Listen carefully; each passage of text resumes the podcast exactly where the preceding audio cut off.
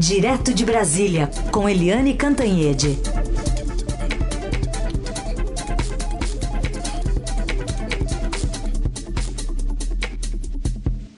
Oi, Eliane, bom dia. Bom dia, Heisen, Carolina ouvintes. Bom dia, Eliane, bem-vinda. Mais cedo a gente estava conversando aqui, eu e Heisen, sobre o, o Decotelli, né, que foi bastante rápido, né, nessa passagem pelo MEC.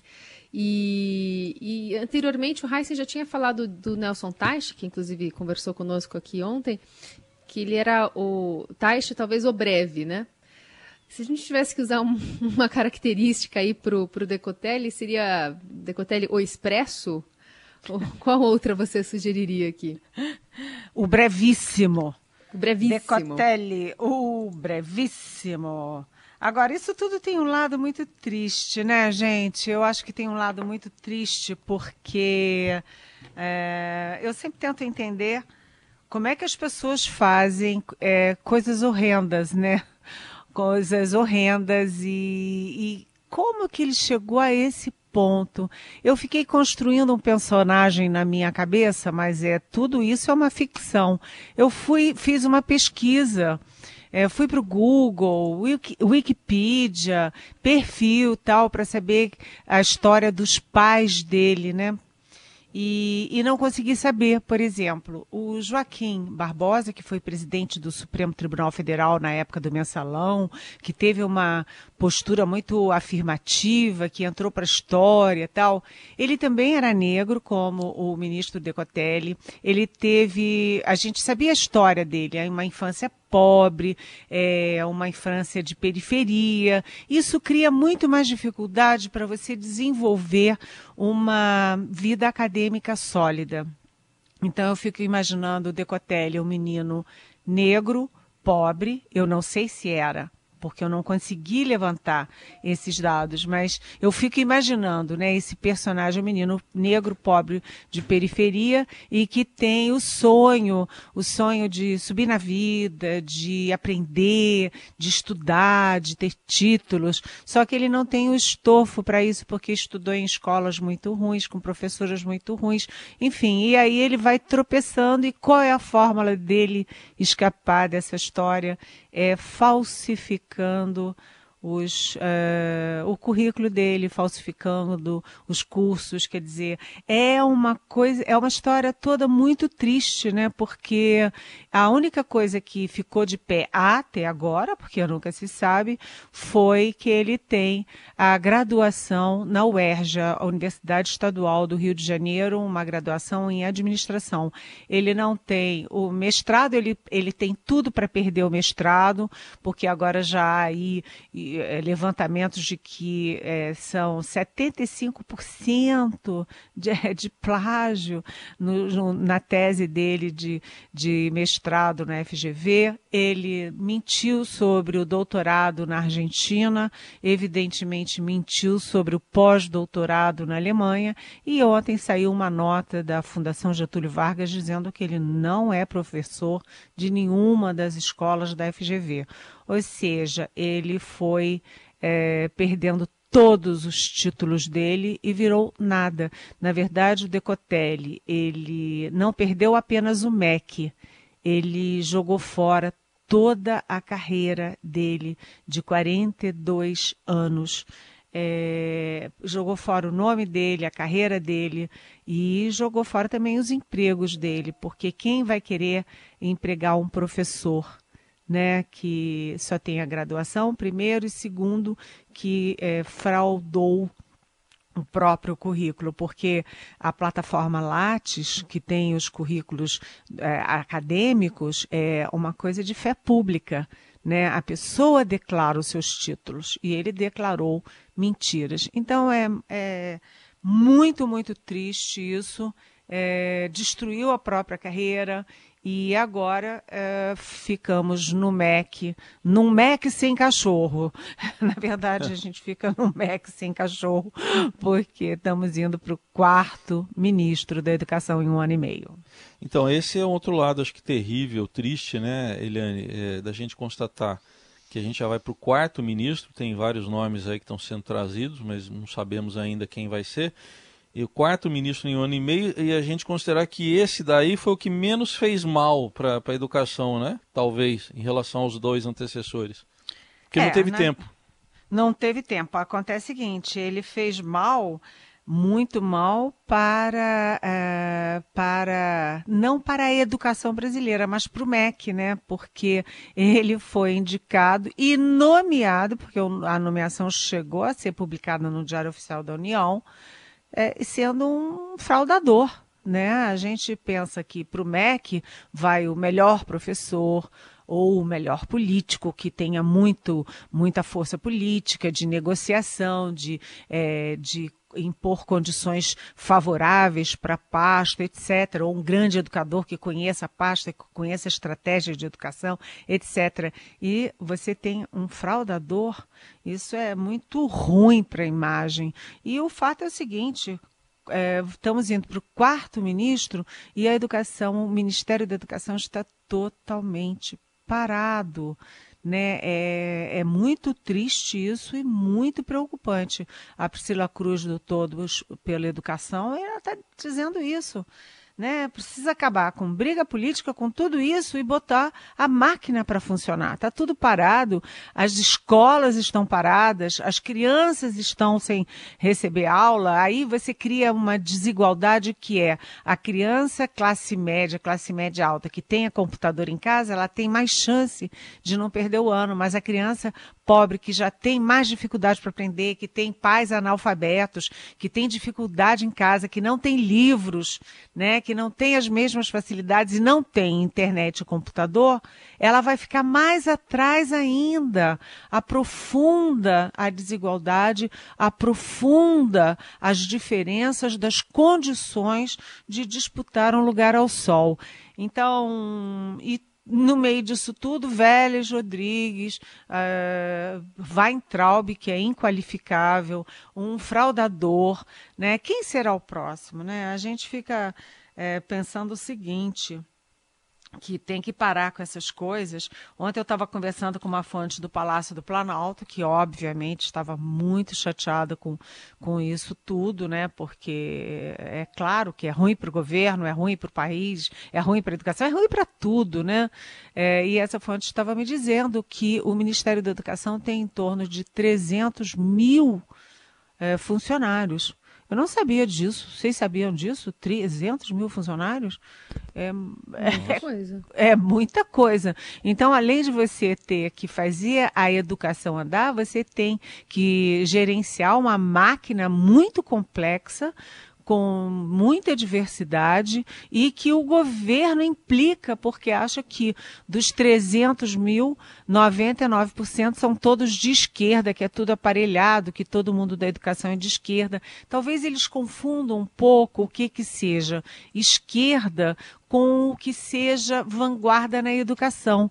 Os métodos novos de, é, de lecionar, os, as, os métodos novos de inclusão social, é, os métodos novos de olhar generosamente para aquelas crianças mais desvalidas que precisam de um impulso diferenciado. Eu acho que eles confundem isso com esquerda, o que não deixa de ser uma visão generosa com a esquerda, né? Quer dizer que a esquerda é que é generosa, a esquerda é que é inclusiva, mas o fato é que isso vai embotando a visão do governo na hora de escolher o melhor mestre, o melhor currículo para a, para o MEC. Então está todo mundo morrendo de medo do que que vem por aí, porque vai é. que o tal Olavo de Carvalho imponha mais algum maluco para lá, né?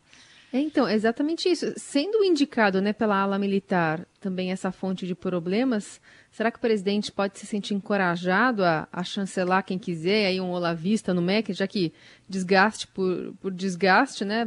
Talvez ele prefira um ideólogo. Tomara que não, mas pode passar essa, esse raciocínio pela cabeça dele, não?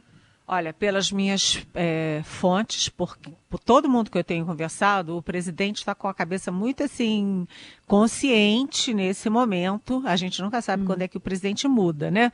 Mas nesse hum. momento ele está consciente de que ele precisa abandonar muito esse negócio de olavista, de, de ideológicos, não sei o quê, e focar no pragmatismo. Então não é uma questão de ser militar ou não é focar o pragmatismo e os nomes que ele anda estudando são nomes consideráveis. Obviamente, a gente não vai nunca esperar que o Bolsonaro escolha alguém muito mais de vanguarda ou de esquerda, como eles sempre acham que todo mundo é de esquerda. É, isso ele não vai fazer, ele vai escolher alguém conservador. Eu apostaria até que pode vir por aí alguém de Instituto Militar. Ontem um nome muito falado era do diretor do ITA, o Instituto Tecnológico da Aeronáutica, que é um instituto de ponta no Brasil, um instituto de excelência no Brasil, mas tem também o IME da Aeronáutica, tem, é, tem as, a, a, a o Instituto da Marinha, enfim, mas eu diria que pode vir, inclusive, alguém diretamente da área militar, porque o Decotelli, apesar de ter tido uma passagem em 1974 pela Marinha, ele não era militar e graças a Deus a gente disse, aliás, ontem eu recebi uma, um pedido de um agradecimento é, de uma fonte militar dizendo que desde o primeiro minuto eu disse ele não é militar, todo mundo dizendo que ele era militar, ele era militar. Não, ele não era militar, o Decotelli não é. Ele teve uma passagem aos 22 anos, cá para nós, né? fez um CPOR da Marinha, que eu digo que é um curso apenas para é, reservistas.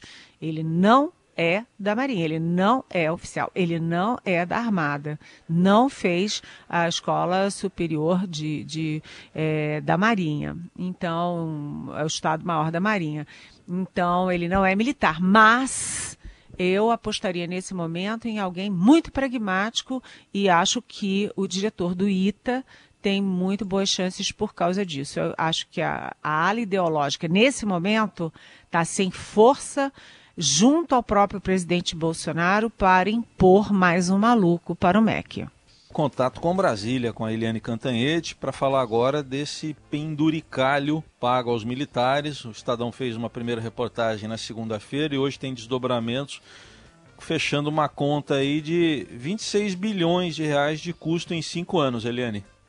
Pois é, é e de 1,3 bilhão neste ano de 2020, este ano, vamos dizer, amaldiçoado.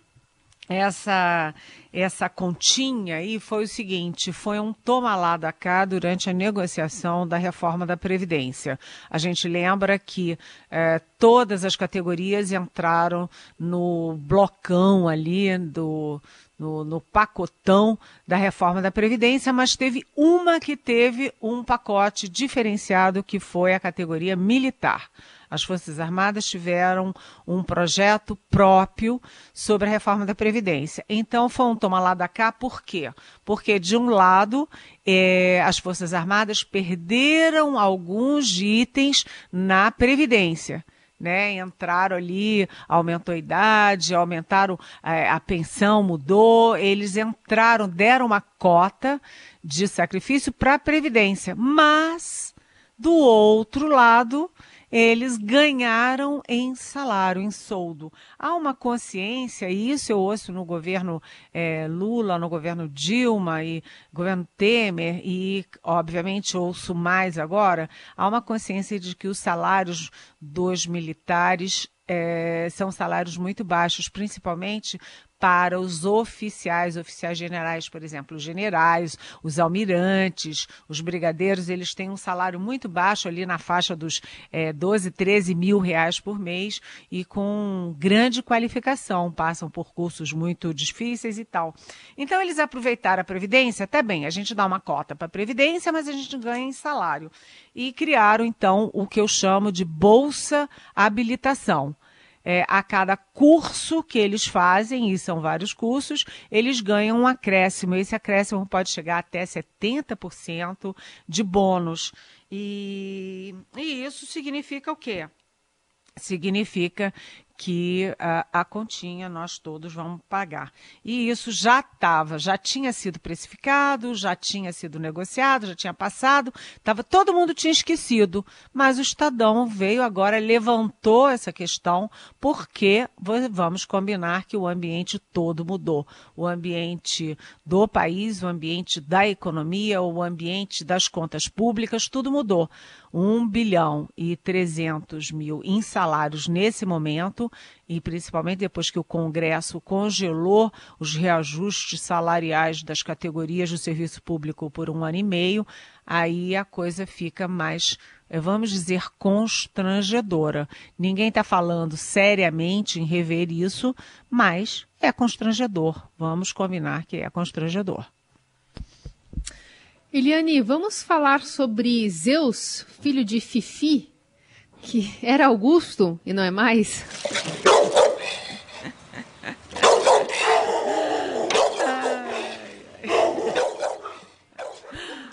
Olha, esse foi outro vexame, né? Você está na sua casa. Eu, por exemplo, moro em casa. Eu sei que Carolina mora em apartamento. Raíssa, você mora em apartamento ou em casa? Apartamento também. Pois é, eu moro numa casa e a minha casa não conta para ninguém não, tá? Não conta para ninguém, mas a minha casa não tem grade, não tem muro, ela é toda aberta. É, são dois terrenos e é tudo aberto.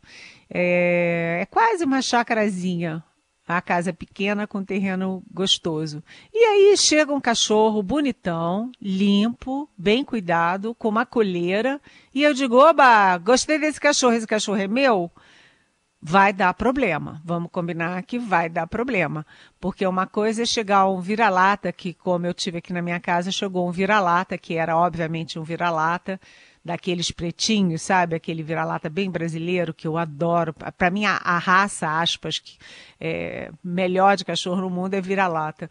E ele chegou aqui, é, foi ficando, foi ficando, a casa aberta, sem muro, ele foi ficando, foi ficando, acabou sendo meio da casa, mas ele era solto. Agora, um cachorro branquinho, limpinho, cheirosinho, de coleirinha, é para desconfiar que ele tem um dono. E foi o que aconteceu com o Augusto Bolsonaro, que foi adotado é, pela família Bolsonaro no Palácio do Alvorada e, como teve muita badalação, muita exibição, o verdadeiro dono apareceu. E o Augusto Bolsonaro ficou como Decatélio, só ficou é, Augusto é, Bolsonaro por alguns diazinhos e acabou-se a realeza.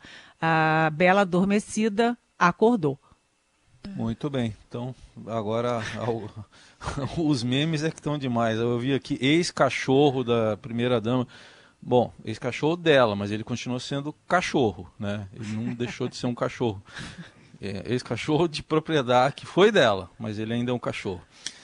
E que seja feliz, né? O Augusto ou o Zeus, mas deu para reparar que o presidente estava calmo, né, Eliane? O animal acalma a gente, né, também. Pois é, você sabe que eu fiquei pensando que a, a primeira-dama Michele, que eu acho uma mulher linda, né? Eu acho ela muito linda, é da, da Ceilândia, uma cidade satélite de Brasília, que é uma cidade pobre. Eu tenho uma, assim, uma curiosidade em relação a Michele, de conhecer a Michele, enfim. É, ela deve ficar muito solitária naquele palácio cheio de vidro, cheio de mármore, grandão.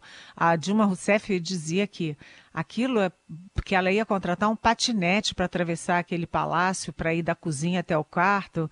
Enfim, ela deve se sentir solitária lá dentro e um cachorro é sempre uma bela de uma companhia. A minha sugestão para a primeira-dama Michelle é que ela arranje um bom cachorro, de repente um cachorro para adoção, um cachorro vira-lata, um cachorro companheiro não pegar um cachorrinho bem cuidadinho de colherinha que está ali dando, dando sopa na porta, né? Bom, tem uma pergunta aqui de ouvinte aqui, a Maria Tereza quer saber quantas pessoas que indevidamente sacaram 600 reais devolveram o valor. Está falando do auxílio, né? Do auxílio emergencial. Oi, Maria Tereza, bem-vinda e muito obrigada por essa pergunta. Essa pergunta é muito bem-vinda porque é assustador o que a gente está assistindo nesse país. Né? Você está vendo ontem, por exemplo, teve busca e apreensão no governador, na, na, na casa, na, nos escritórios do governador do Amazonas, até no hotel que ele estava hospedado em Brasília, e isso está se repetindo em vários estados brasileiros, porque há desvios, compras estranhas de respiradores, de EPI, que são os equipamentos é, para, para o pessoal que trabalha em saúde, né?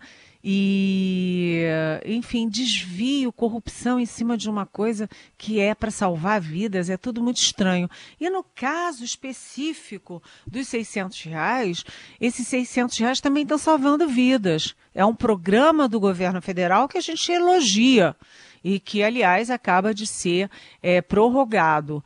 E aí você vê gente que tem lancha, jet ski, carrão, aquelas é, mulheres chiquérrimas com joias tal, entrando na fila e se atracando lá para conseguir os 600 reais, que é para pobre, para ou para classe média que perdeu emprego, que perdeu é, a colocação, que perdeu é, suas, suas fontes de renda. É inacreditável isso. Então vamos aos números, Maria Tereza. É, até agora, há um levantamento que foi divulgado pelo Fantástico da TV Globo no domingo, é, de que há pelo menos 620 mil aproveitadores, né, aproveitadores que estão nessa situação.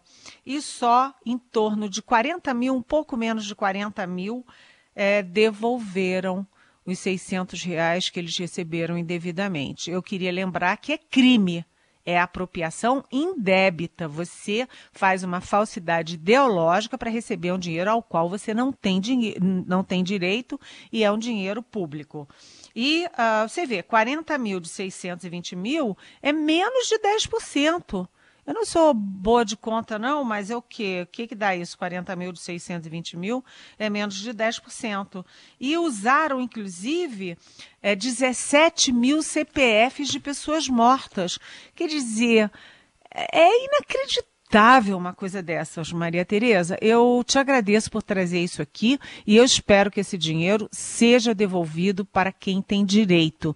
E eu lembro, inclusive, que constrangedoramente é, milhares de soldados, de, de militares receberam esse dinheiro indevidamente e o Ministério da Defesa prometeu que todos devolveriam. Até agora, não consta que todos tenham devolvido. Aliás, o que consta é uma parcela pequena de devolução ainda. Tudo bem. Ele Bom, vamos outra... Uma... Oi, diga, diga, Carol, pois não.